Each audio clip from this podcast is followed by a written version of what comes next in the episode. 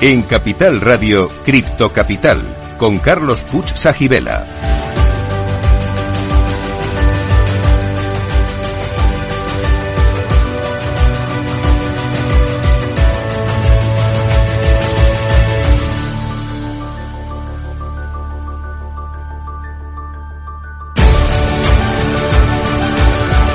Saludos a todos los criptocapitaleros. Para vosotros es este programa, el primero de la radio española que te cuenta lo que nadie te está contando sobre la tecnología blockchain y el mundo cripto. Estamos aquí para informar, formar y entretener. Y si es posible, todo a la vez.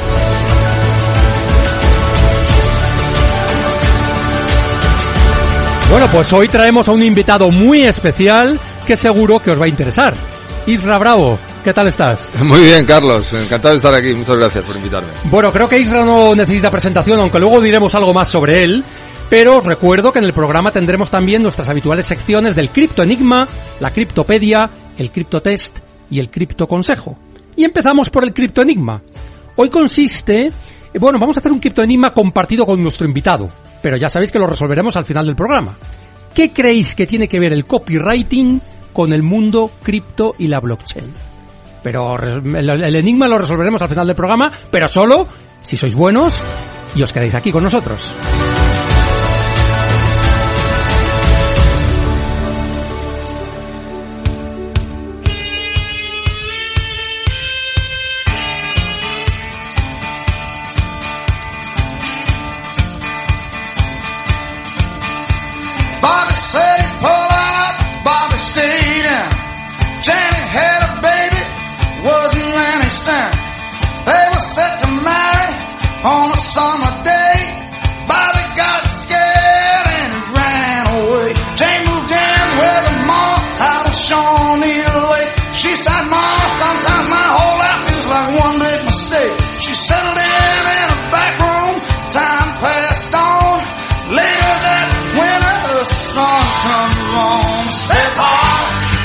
Bueno, bueno, pues aparte de tener invitados interesantísimos, tenemos también muy buena música. Tenemos ahí a Bruce Springsteen dándole duro.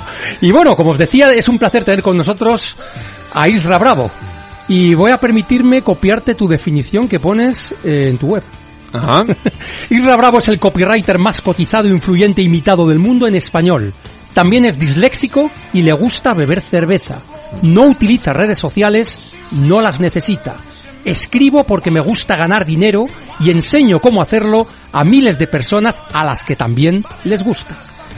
Bueno, Isra, buena presentación esta, ¿eh? Bueno, te- tengo que decir en honor a la verdad que eh, las primeras frases del copywriter más cotizado, etcétera, eh, esto viene a raíz de los libros, eh, es una manera de presentarme que tiene Planeta. No digo que sea mentira, ojo, ¿sabes?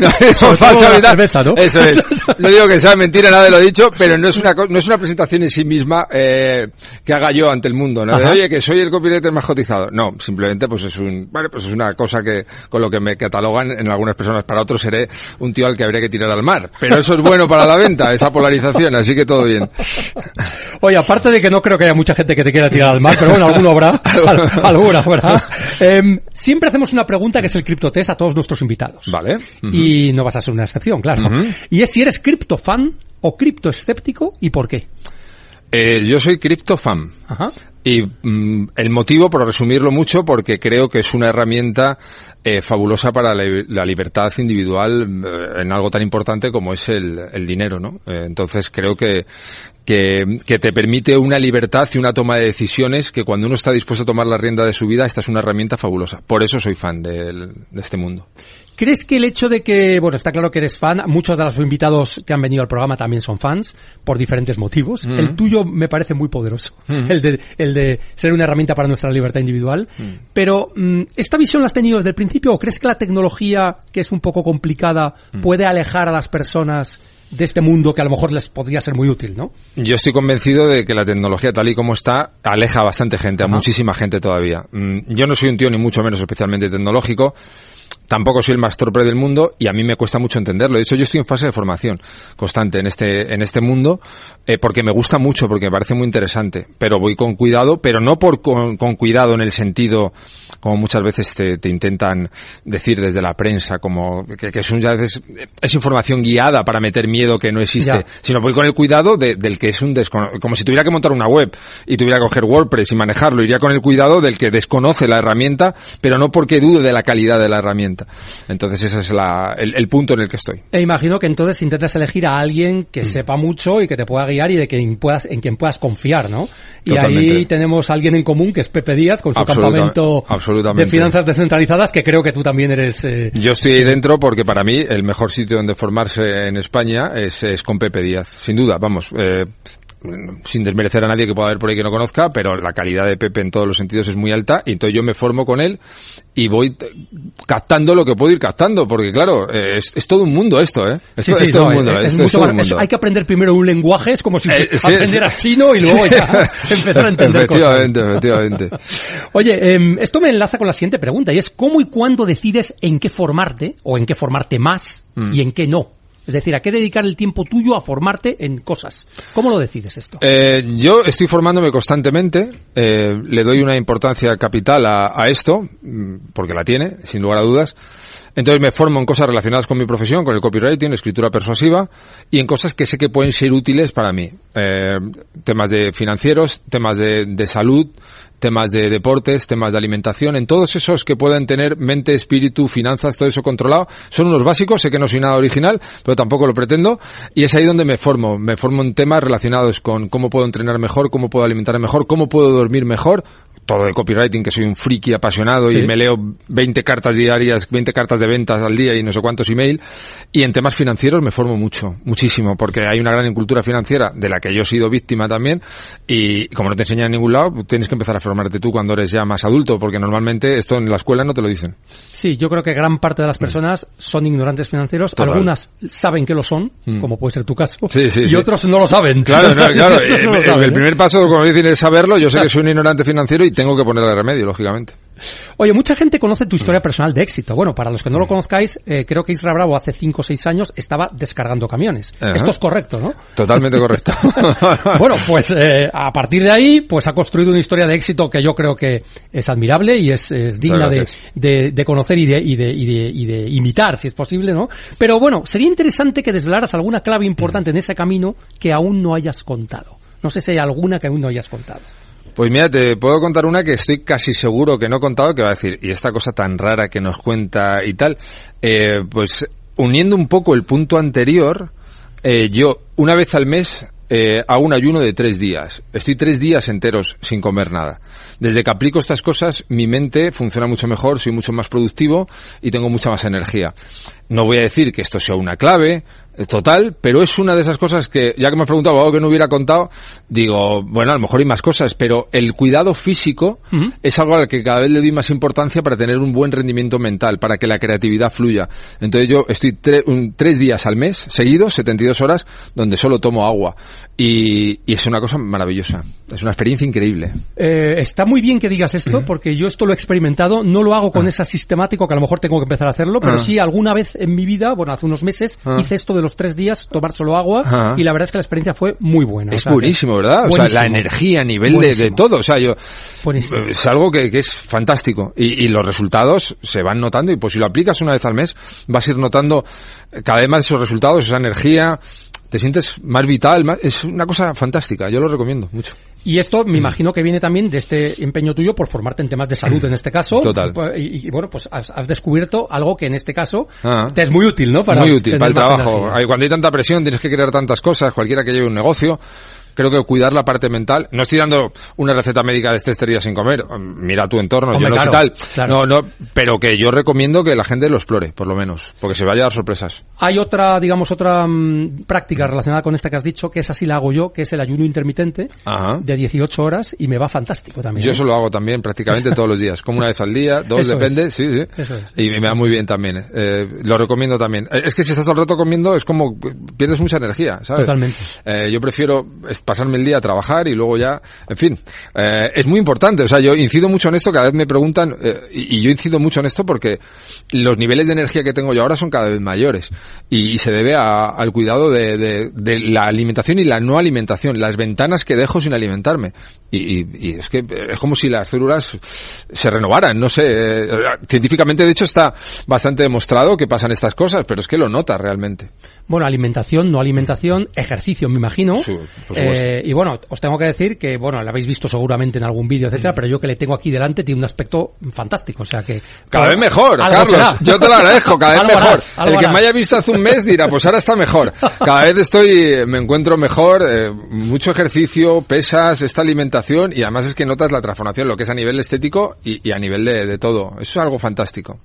Oye, eh, nos hemos desviado un poco hablando de salud, pero creo que también es muy interesante para nuestra Eh. audiencia, pero vamos a volver al tema de... Por supuesto. ¿En qué activos y proyectos inviertes ahora? Ah, vale, soy, soy un clásico, posiblemente tu audiencia dirá, qué tío más aburrido, eh, tiro de mercado inmobiliario y fondos indexados. Bien. Ah. A ver, fondos indexados ya es una cierta sofisticación financiera, Ah. porque, porque no todo el mundo sabe que Ah. la mejor manera de invertir, si no sabes demasiado, Sí. es precisamente un fondo indexado que tiene bajas comisiones y unas Total. rentabilidades parejas a las del mercado, con Eso lo cual es. mm, está bien. ¿eh? Yo estoy cómodo con los fondos indexados. Tengo gran parte de, de lo que gano, lo, lo invierto ahí. Pues es una buena decisión. Ya Ah. es, es mejor que la del 90% de la gente que hay por ahí. Sospecho que sí.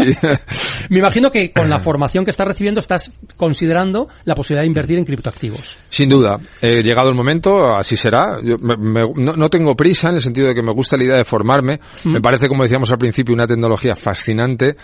Una cosa que indudablemente ha llegado para quedarse, o sea, que decir, eso creo que nadie tiene duda. Y hay que formarse, bajo mi punto de vista. A mí cuando alguien me pregunta algo, digo, te tienes que formar en esto. Esto lo tienes que conocer. Es que esto lo tienes que conocer. Yo creo que tienes toda la razón. Aquí no damos consejos de inversión, ya sabes que nos No, lo no. prohíben, nos lo prohíben todos, todo Ah. el mundo, el- Ah. la Comisión Nacional del Mercado de Valores, etcétera. Pero lo que sí podemos hacer es lo que podemos, exacto, formarnos claro. y también decir lo que haríamos nosotros. Eso es, Sin- eso es. sin- yo, Yo- con mi dinero hago esto. Bueno, pues. Eso es, es una opinión personal. Yo fíjate, yo, yo, lejos de decir en qué tiene que invertir la gente, eh, digo en qué lo hago yo, que ahora son fondos Claro. y tal. Ajá. Y lo que sí aconsejaría, igual que se lo aconsejaría a mi hija en cuando son un poquito más mayores, fórmate. Claro. Tienes que conocer tu, tu, gran parte de tu libertad en la vida va a depender de tu control sobre tu dinero. Gran parte, nos guste o no, el dinero es importantísimo. Es cierto. Es así, o sea, quiero decir, y quien lo vea como algo material, pues no se está enterando, no tiene nada que ver con eso. Que lo es también y no tiene nada de malo, pero el saber controlar tus finanzas te da gran parte de tu libertad. Y buenas decisiones en finanzas son buenas decisiones que repercuten luego en la oportunidad de cuidarte, de cuidar de tu familia, en fin, de disfrutar de tu ocio. Son muchas cosas como para no formarse en eso. Es que hay que formarse. Hay que formarse y si te formas, y ya voy a aprovechar para decir algo que voy a hacer yo, que a lo mejor Isra decide invitarme o no, pero hay un evento el año que viene, en abril de Ah. 2024, Ah. que es que se produce el halving. El halving es que la recompensa que reciben los mineros de Bitcoin baja a la mitad. Ah. Todas las veces anteriores que ha sucedido esto, Sí. el precio del Bitcoin ha alcanzado nuevos máximos. Ah, Todas las veces, ¿eh? Entonces, raro Es- será que no suceda de nuevo, Es- pero, pero es una probabilidad, obviamente. Es el Entonces, momento, ¿no? Exacto, De- entonces, hasta, de aquí hasta abril, Sí. es eh, eh, históricamente es un buen momento para hacer esta, esta acumulación o esta inversión. Lo Ah. Digo para que lo tengas en mente Pues, y puedas...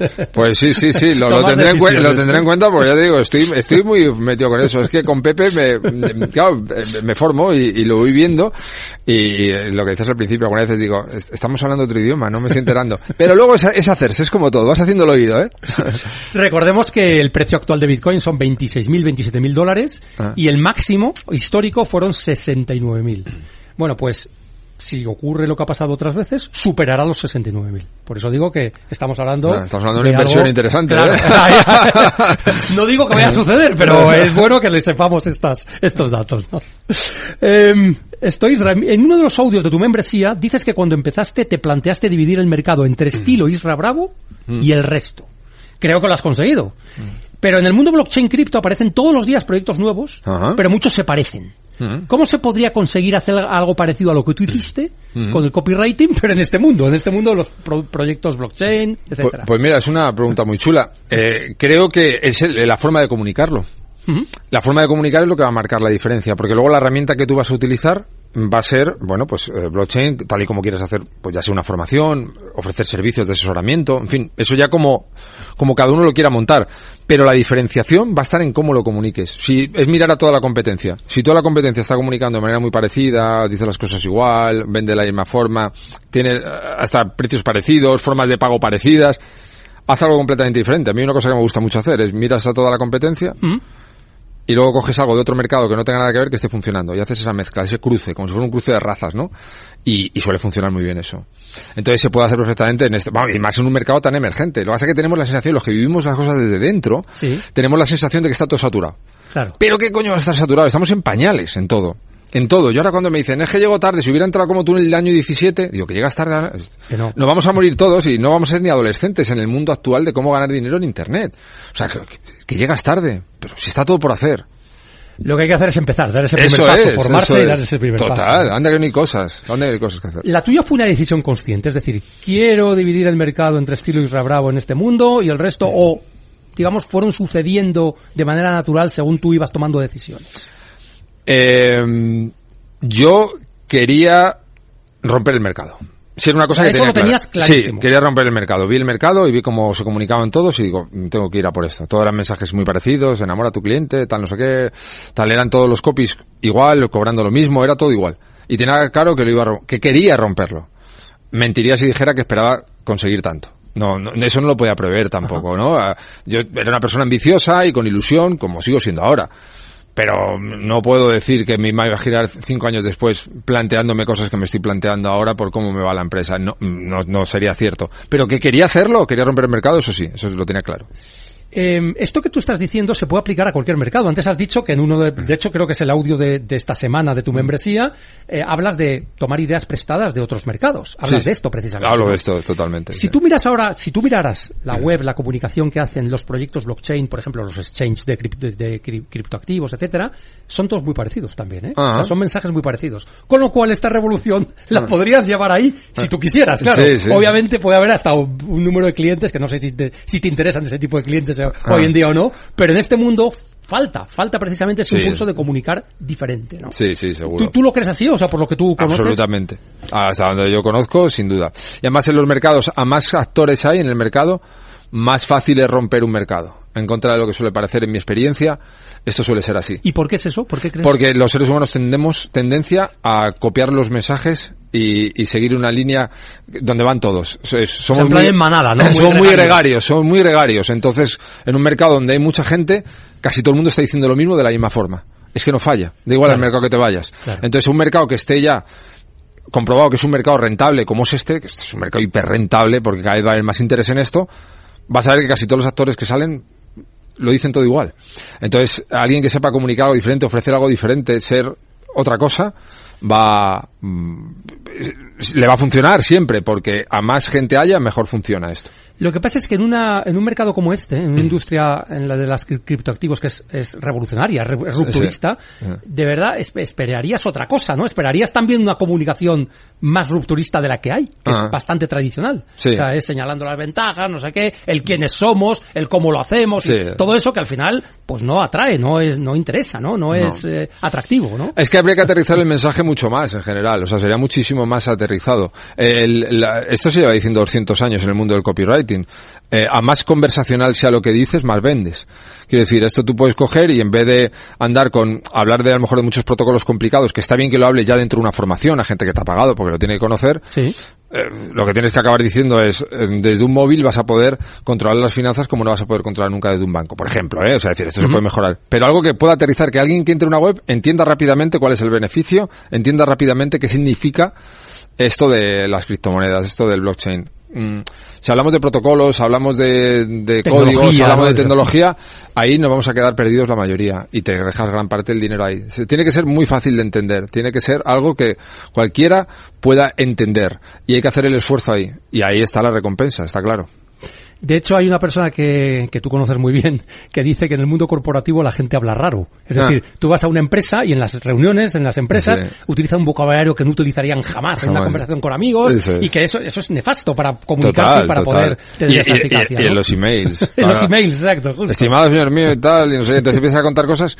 Hay una cosa que los mm, copywriter, iba a decir los buenos, entonces era ponerme yo el cartel y eso no está bien. Así que lo- les dicen los buenos copywriter, hay una cosa que tenemos clara, ¿no? Eh, si es algo que, que tú no puedas decir tomándote un café o una cerveza con un amigo, no está bien escrito. Mm, Está bien, ¿eh? es un buen filtro ese. Es- ¿eh? ese es el filtro. O sea, es si tú me vas a filtro, ¿eh? explicar cómo puedo invertir en criptomonedas y me lo explica de tal manera que no se lo contaras a un amigo tomando una cerveza y que él te entendiera, tienes que mejorarlo. Tienes que darle una vuelta. hay que cambiarlo, Hay que cambiarlo, sí. Oye, cuando el mundo cripto empezó, recordemos que Bitcoin es del 2009, Ujú. entiendo que tú lo conociste años después, ¿no? Total. Entonces, la primera opinión, o sea, lo primero que vino a la cabeza cuando conociste de que iba esto, ¿cuál Mm. fue? O sea, y si esa opinión ha ido evolucionando. Sí, bueno, yo al principio pensaba que era una cosa para frikis y youtubers y tal, que hacían cosas raras con el móvil y tal. Ba- básicamente, como que esto es un planeta que no va conmigo, es moneda virtual y los van a engañar a todos. Claro, me duró poco, pero sí que tuve esa opinión, pero te hablo hace ya bastantes años de esto es una marcianada completamente.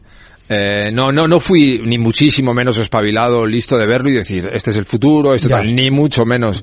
Igual que he visto otras cosas, la mayoría no lo sé verlas y esta es una de esas que no vi, desde luego. Para nada. Eh, yo, yo, si te consuelo, yo tampoco vi cuando Internet eh, hizo la explosión en 2000, en 2002, que había oportunidades, pues como las que puede haber ahora en este mundo. Total, y yo total. tampoco lo supe ver, o sea, que eso- eso Bueno. es- Eh, bueno, ha evolucionado el pensamiento. Lo que pasa es Sí, que tú mucho. dices que era una marcianada, frikis, etcétera, pero hay otra imagen que se ha transmitido mucho peor del mundo cripto, y es que esto es para delincuentes, Mm. Sí. para dinero negro, para Sí. tráfico de armas, trata Ah. de blancas y no sé cuántas cosas más. Eso Entonces, ya no me ha pillado. Eso ya no me ha pillado primero porque viene de los medios que no les creo nada. Claro. O sea, eso de entrada, o sea, porque es, cualquiera que esté un poco desinformado sabe las corrientes de opinión que pretenden y tal. Entonces eso no me lo he creído nunca y cuando ya han llegado esos mensajes es cuando esto se empieza a hacer fuerte y tratan de desprestigiarlo, ¿no? Entonces, no, eso no me ha pillado. Eh, para nada. Lo de al principio verlo y pensar que era una fricada para cuatro raros que estaban por ahí con una ordena, sí. Eh, estos movimientos que ahora que tratan y que están muy eh, en la conciencia de mucha gente, eso ya no me ha pillado. No nunca he tenido la más mínima duda de que esto es una cosa fantástica que puedo utilizar y que acabará utilizando pues gran parte de la sociedad. Realmente lo que dices de los medios, eh, pues es verdad que han transmitido una imagen a lo mejor Claro. muy negativa ¿eh? sobre, sobre este mundo, sin, sin considerar que es una revolución tecnológica que nos puede ayudar muchísimo a la libertad Total. financiera. ¿no? Lo que pasa es que es verdad que tienen una base a la que agarrarse. Por ejemplo, eh, el mundo cripto estuvo muchos años relacionado con Silk Road, que era una web, en la Deep Web, la web, la web profunda, Ah. donde se hacían todo tipo de, o sea, se encargaban asesinatos, Ah. este tipo de cosas. Entonces, claro, han aprovechado, Claro. eso era una mínima parte, lógicamente, Sí, ¿eh? sí, sí. pero han aprovechado eso para... Claro, no, y porque también vender miedo vende mucho. Entonces, eh, todo la, Claro. los, eh, antes nos dejaban descansar en verano, llegaban en verano y cuando yo era chaval, las vacaciones, las noticias pues eran, salían mujeres en bikinis, tíos en el chiringuito, cierto, y ¿eh? iban ahí, ahora no, ahora en verano tampoco te deja de- descansar, es todo catástrofe, es todo fin del mundo, es todo estafas, es todo cambios que vamos a salir ardiendo, no te dejan descansar, venden el discurso del miedo. Entonces, lo mejor que puedes hacer eh, por tu salud mental es no ver esas cosas. Yo recuerdo una portada que hacía el ABC todos los 15 de agosto, que era la alegre juventud madrileña eh, tomando copas Mm. en la castellana. Y siempre era la misma, claro, debe ser que no había noticias, se aburrían y entonces Sí. tenían que irlas llenando con este tipo de... de- De cosas, pero ahora no te dejan descansar ni en verano.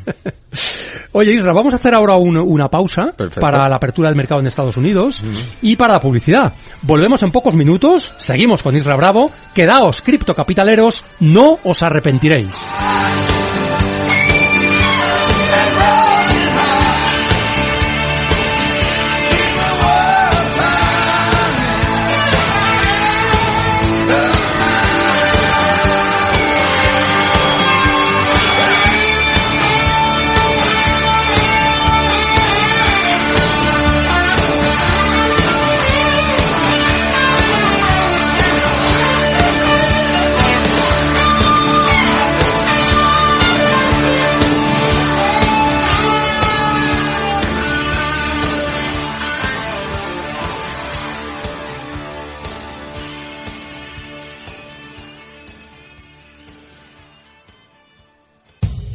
Somos Mazapanes Barroso. En nuestra empresa elaboramos productos con ingredientes seleccionados siguiendo una tradición artesana transmitida de generación en generación desde hace más de un siglo. Te llevamos el auténtico mazapán artesano desde Toledo a tu casa. Nos esperan fechas muy especiales en las que no puede faltar en tu mesa. Compra tus dulces favoritos en nuestra tienda online www.mazapanesbarroso.com o llamando al teléfono 92 535 3149. Disfruta del auténtico mazapán con Mazapanes Barroso, maestros artesanos con tradición y calidad desde 1890.